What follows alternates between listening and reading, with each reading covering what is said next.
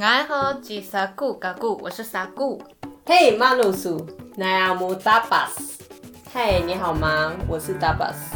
欢迎收听半圆生活一百问。你知道最近有一部跟原住民还有多元族群相关的影集吗？这部就是《斯卡罗》。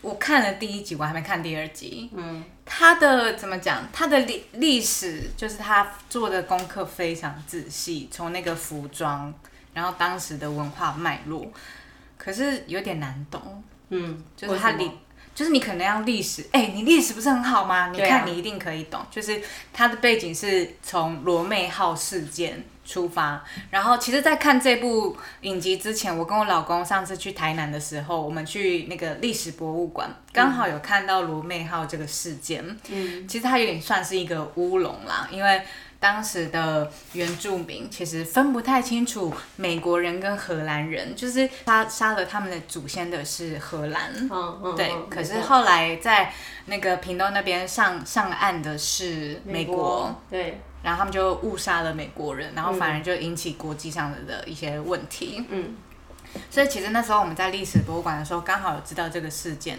对于这个事件有基本的了解。嗯，可是即使有基本的了解，我们在看斯卡罗的时候，还是有一点难懂，而且很好玩是里面有台语、客家，然后跟族语，还有英文。哦对，还有英文。所以你会就是要切换那个语言，嗯然后因为我我自己我不知道为什么我对语言有点障碍，就是我切换的时候我会有点难理解，然后尤其是台语的部分，我就会哦听不太懂，然后就会很看字幕，可是你看字幕会跟不上整个剧情，嗯。我可能要再重看一次第一集，我才会知道确切每个地方发生什么，但大概我是知道的。嗯。然后我有发现一个特别的是，其中吴康仁他的身份是在那个社聊的一个，不知道他的身份算什么，可他是一个中间人的角色，嗯就是去维持客家人跟闽南人之间的一个平衡。然后他是平埔族跟闽南人的混血。然后因为那时候我还不知道他的身份背景的时候，我看到他，他其实剃发留辫，就是清朝人的发型，嗯，可是身上背一个情人带。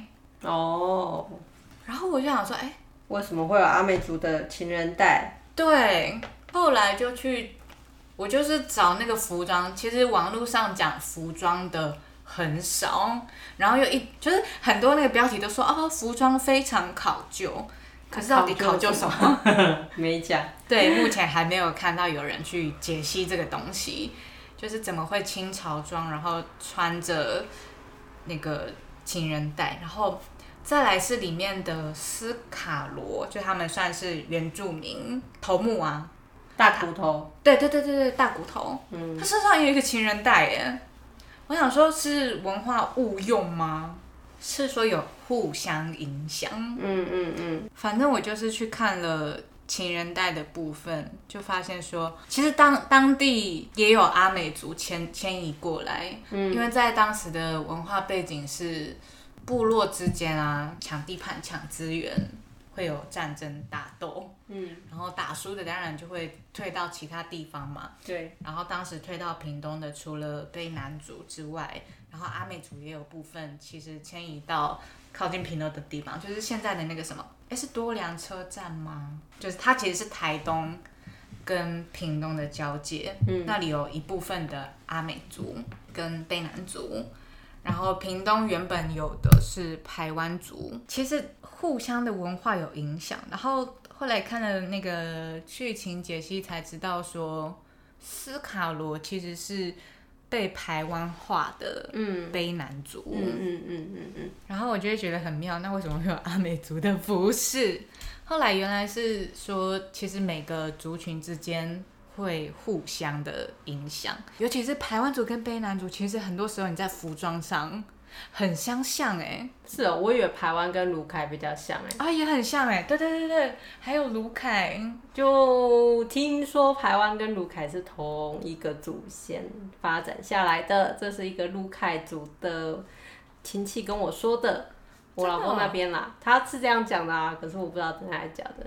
因为服装真的很相近，就是那种华丽贵族感嗯跟那个图腾、对非常对像。对啊，觉得很妙的是台东的阿美族的服饰，嗯，就是重复性，你很少看到跟阿美族重复性很高的服装吧？对，很少。我只有看过中国仿冒的，啊，对，台湾没有。台湾阿美族的服装算是蛮有特特色的啦。嗯，你看，一下有人说赛德克跟泰雅族的服装很像嘛？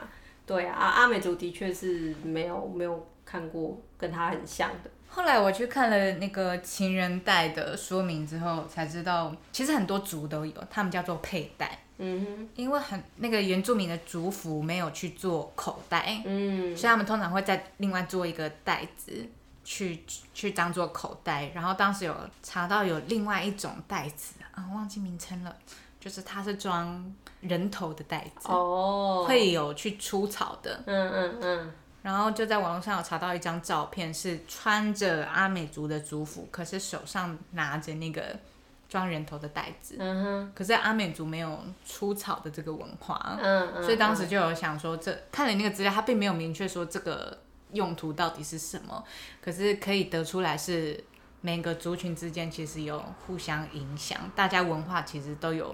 阿美族里面可能有其他族的文化，所以你才会在那个台湾呃那个斯卡罗大古墓的身上看到情人带。嗯，然后有很特别的地方是，大家的佩戴其实都是长方形、正方形，嗯可是只有啊阿美族是船型。当时的审美观就觉得船型比较好看，所以船型可能有影响到其他的族群。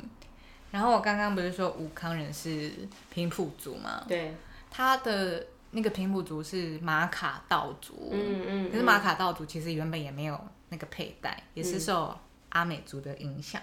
那你有想过为什么会有平埔族吗？应该是说，在以前我有听过一个说法，就是、其实全台湾的汉人应该都有平埔族的血统。为什么呢？因为当初我们的好，即便你的祖先是中国人好了，中国人唐山过台湾，有登山公，无登山嘛。啊，他们全部都是罗汉咖单身过来的。那请问他们单身过来是要行无性繁殖吗？不可能嘛，所以他们一定跟当地的人就是交配生子嘛。那当地人是谁？就是啊，反正就是当地的原住民、啊。对，所以其实全台湾几乎应该都会有平埔族或是原住民的血统，这是很合理的嘛。对就是啊，对啊。你说我们对平埔族非常的陌生嘛？那是因为平埔族已经被汉化了，汉化到一个你完全就是看不出来它跟汉人有什么不一样的程度。因为可能一方面是女性嘛，然后再来是因为汉对然后女性，嗯对，那汉人来台湾之后，也都是在平原这一带在生生，就是在生活嘛。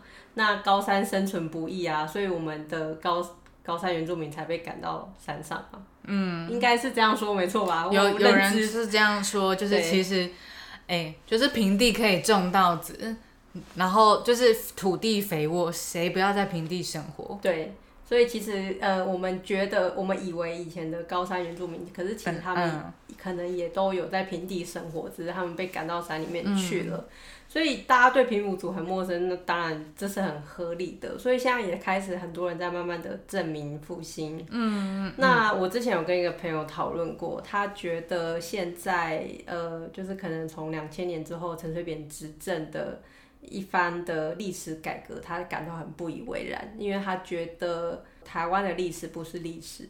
啊，也不，他不是这意思啊。他的意思是说，呃，他觉得跟我们的根就是从中国来的，所以我们要学习中国历史是理所当然。那当台湾的历史拿掉了中国这一块的时候，他会觉得根本就没有什么好讲的。所以他觉得他对于这番历史改革很不以为然。可是其实他在跟我聊这个议题的时候，我已经知道傀儡花跟斯卡罗哦，真的、那时候就是没有很远很，哎没有很远啦，就是我跟他聊这个话题的时候哦。没有很远，那我很想反驳他，可是因为他不知道嘛，那我我我当然也不会跟他冲突，那只是我要说的是，呃，刚好斯卡罗跟傀儡花的问世，可以也许有机会可以再让台湾人就是更 就是对那个，你要说那个意识形态嘛，我觉得这更明确一点，就是其实台湾是有自己的历史的，只是以前大家都觉得说，哦，台湾就是台湾自己的历史没有跟国际接轨，或者是就是不值得一提，就是跟什么泱泱中国五千年历史相比的话，台湾历史就不足为奇嘛。可是其实并没有，我觉得每一个生活在台湾土地上的人，本来就应该要知道。嗯，那呃，只是因为以前记载比较少，又或者是因为国民党执政的关系，没有让我们学习到。就像我今天有看到有人在讲说，其实罗妹号事件啊，他在三十岁以上的人应该是都没有听过的，可是三十岁以下人有听过，就是因为刚好，因为我刚好刚满三十岁嘛，好像就是在我们的历史课本出现了一个交接。你以前有学过我们罗妹号事件吗？其实没有哎，我也没有哎，我跟你又不是同一届，你不是小我一届吗？差一届啊。对，有可能。所以呃，其实罗妹号好像是应该是在那时候说要学，可是他没有被放进去。呃，就是老师可能我不知道，我有点忘记。反正他的说法就是说，其实罗密号世界后来后来就是呃历史教科书是有放的，可是为什么那么多人不知道？就是因为这个年龄层断层的问题。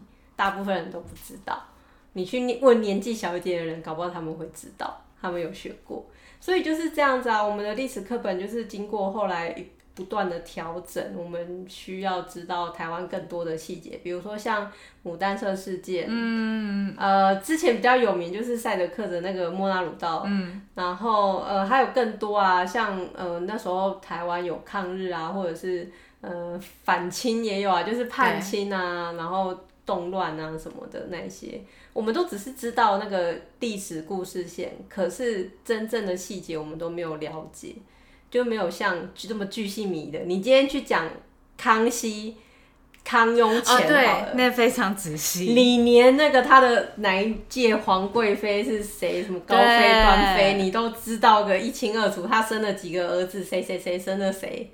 什么什么？真的？懂我意思吗？你知道那个那个细节是细到我们都如数家珍的，可是台湾的历史却很没有概念，就是你知道吗？所以就是刚好借由斯卡罗的上映，我们可以再重新回顾我们到底对台湾这块土地土地的历史就是认识多少？我觉得真的是非常少。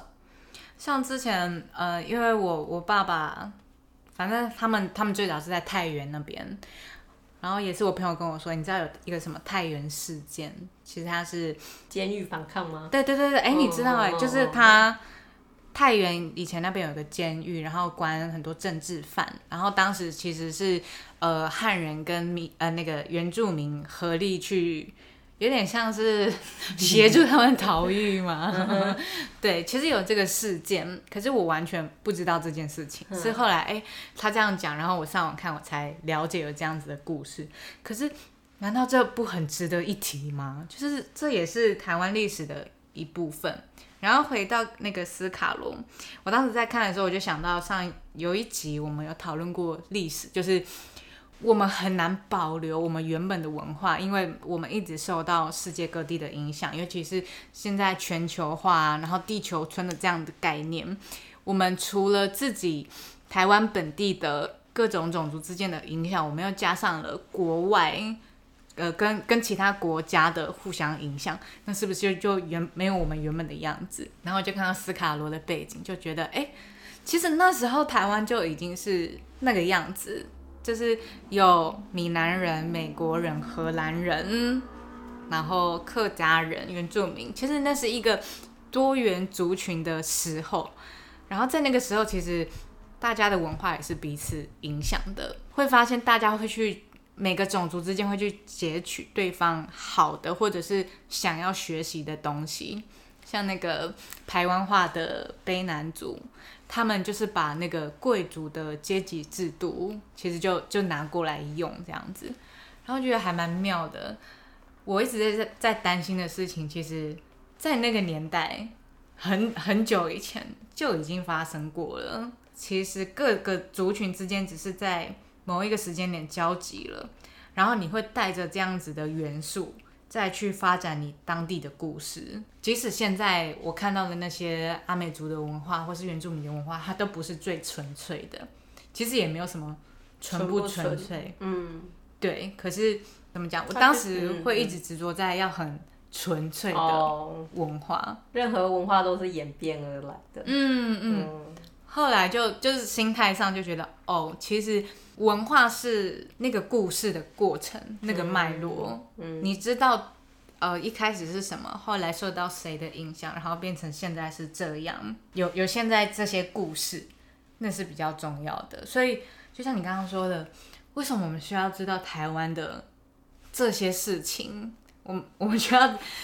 就是比起说知道中国皇帝生了几个儿子，我们是不是更需要知道台湾这些人发生什么事情？嗯然后你会知道到现在的政治氛围或者是社会氛围是怎么来的。嗯，其实我们对于这个有很大一个空白。对啊，对，像是之前讨论原住民加分制度，嗯嗯嗯，然后如何辨别是不是原住民，既然就用的手段很跟目的不符，这个中间的故事是什么？嗯其实是大家都不知道的。嗯嗯嗯，所以，嗯、至少像你说的，也许斯卡罗的上映可以让大家开始去检视这些东西，我觉得还蛮重要的。然后我刚刚想要讨论的一个东西是，我刚刚不是问你说平埔族怎么来的吗？嗯，诶你知道原住民其实有分山地跟平地吗？我知道，原住民的平地、山地又跟平埔族不一样。然后后来去查了那个脉络是，有一个说法是这样：最早有分成高山族跟那个平埔族，嗯就是最早就是这样分两边嘛。嗯嗯，然后其实之所以这样分，因为那个统治的难易程度，它其实就是方便而已。就是嗯哦，平埔族可能就是比较好驯化的，生番跟熟番的差别、啊。对对对对对对，就是你就会觉得哦，这个这个好好社会化、好教育，比较好亲近的。然后另外一个就是野蛮、难以沟通的，就是高山的。嗯哼，所以一开始其实是有这个分分歧，然后后来呢，呃，因为政策的改变，然后就开始把高山族又区分成平地还是山地。哎，其实像我们我们家我们是阿美族嘛，然后阿美族也有山地跟平地，就是我们的户籍户籍成本上面其实有住籍。然后跟大家分享一个很妙的是，你要是上面写山地，嗯你领的比较多，真的假的？有补助有差，山地比较多。那我搬到山上就会变山地吗？那不会，他他的认定很好笑，就是都是呃文件工作，那你文件上面注记什么就是什么。那我就贿赂那个官员帮我改成三地，应该是有机会的喽。哦，我之前 听我的亲戚说，就是小朋友出生的时候会去登记嘛，嗯，他就会要你登记是山地还是平地，然后我就说判别的那个标准是什么？是看你住山地还是平地吗？说没有啊，就你想填山地你就填山地，平地就平地？啊，建议你要填山地这样子，我觉得也太好笑了吧！而且现在什么年代还分平地、山地，然后再来是我刚刚说到有分平地、山地嘛，然后我们家住记是平地，就是可能没有那么优惠吧。后来我想，哎、那平地跟平埔族又是什么？刚刚有提到会去区分平地跟山地是原本的高山族，然后平埔族其实还是一样没有动，可是当时没有特别说你是平埔族里面的马卡道族、希拉雅族、格马兰族，没有这样分，就是你们就全部一个，你们就是很好驯化的平埔族，嗯然后就一直沿用到现在。然后后来我在网络上看到一个蛮有趣的是，希拉雅族的那群人并不想被列入为凡嗯。原住民，嗯。他们就啊就平平埔族啊啊我就汉人呐、就是我不是原住民啊，嗯。就是他们的自我认知觉得不是原住民啊，我讲也讲台语啊，我也拿香拜拜，所以他们根本没有这个认知，所以根本没有人去登记。嗯所以刚刚有讲到说，他们其实对于这个身份没有这个认同。然后我还查到一个有一个希腊雅族的，哎，希腊雅族还马卡道族的头目，嗯不是头目，对不起，里长。嗯他一开始一直觉得自己汉人，后来有一天他就是在跟他回乡服务嘛，然后跟他的算是阿妈吧，在聊天的时候，他妈就是说我们是，我们是番，他用台语讲，嗯。我们不是闽南人，我们是番，嗯。然后其实，在那个时代背景，被当原住民是一件很丢脸的事。对他们当时有一个自我优越感，他对说：“你跟我说我是番，我就不是啊。嗯，”然后后来他才去追查，发现他的那个户口在日治时期的时候有被登记有一个熟番，嗯，然后他才慢慢去挖掘出来说，哈，原来我真的是原住民。他就说，我怎么会是这么低劣的族群呢？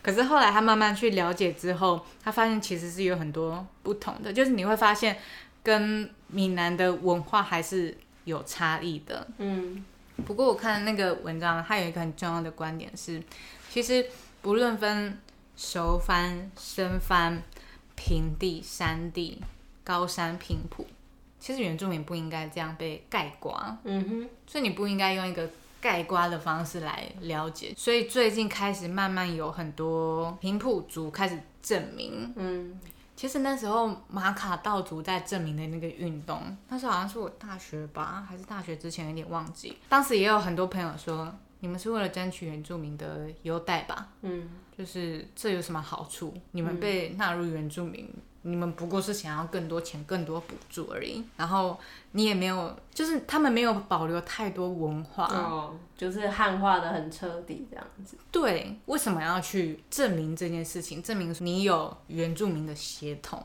你要追寻的到底是什么？嗯，然后当时就是马马卡道族的一个女生，她就有讲说她自我认同的问题，她会发现说她自己其实跟闽南文化，她家里啦跟闽南文化有一点不一样，嗯她的长相也有一点不一样，嗯。那是一个很奇怪的感觉，你会不知道说我的背景到底是什么。后来他也是去调他的户籍，后来发现说，哦，原来他是有马卡道族的身份，然后他开始学习马卡道族的文化，有点像是一个寻根的过程。我自己的理解是，不论你最后的自我认同是汉人还是原住民，可是至少你先知道这件事情。你才有办法做选择，不然会有一种我好像被迫接受了一个对不是自己的身份活在里面。有一天有人戳破了这个泡泡，你也就是无动于衷吗？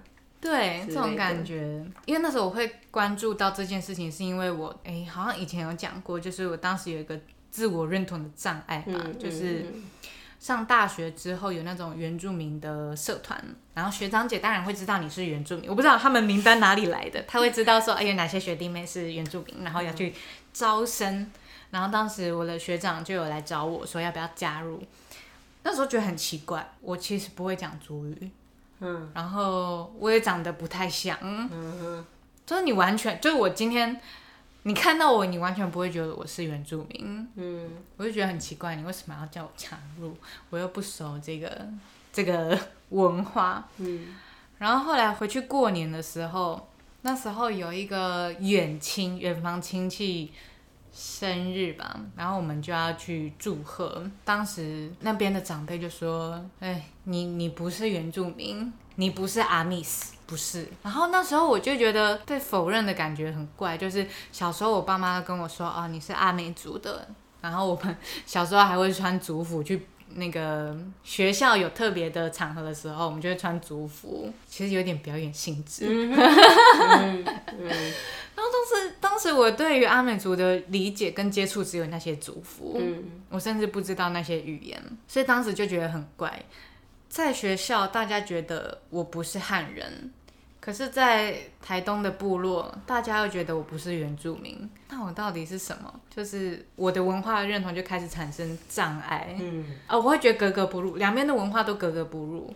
我不是原住民，也不是汉人，那我到底是什么？后来就是看到马卡道的那个女孩子的故事，就觉得哦，在我决定我要认同什么之前，我就是努力的学习嗯这个文化、这个背景大概是什么样子，我再来决定我要认同是什么。嗯所以才现在会有这个 podcast，就是让我有机会在闲暇之余的时候，可以努力去找到这些文化跟就是语言，重新的回归。然后那时候也是因为这件事情，我其实我的主语不是我爸教我的，嗯，我是在学校学的，很妙哎、而且教我的是一个，对不起，教我的是一个汉人。呃，好讽刺啊！对，我就觉得很好笑。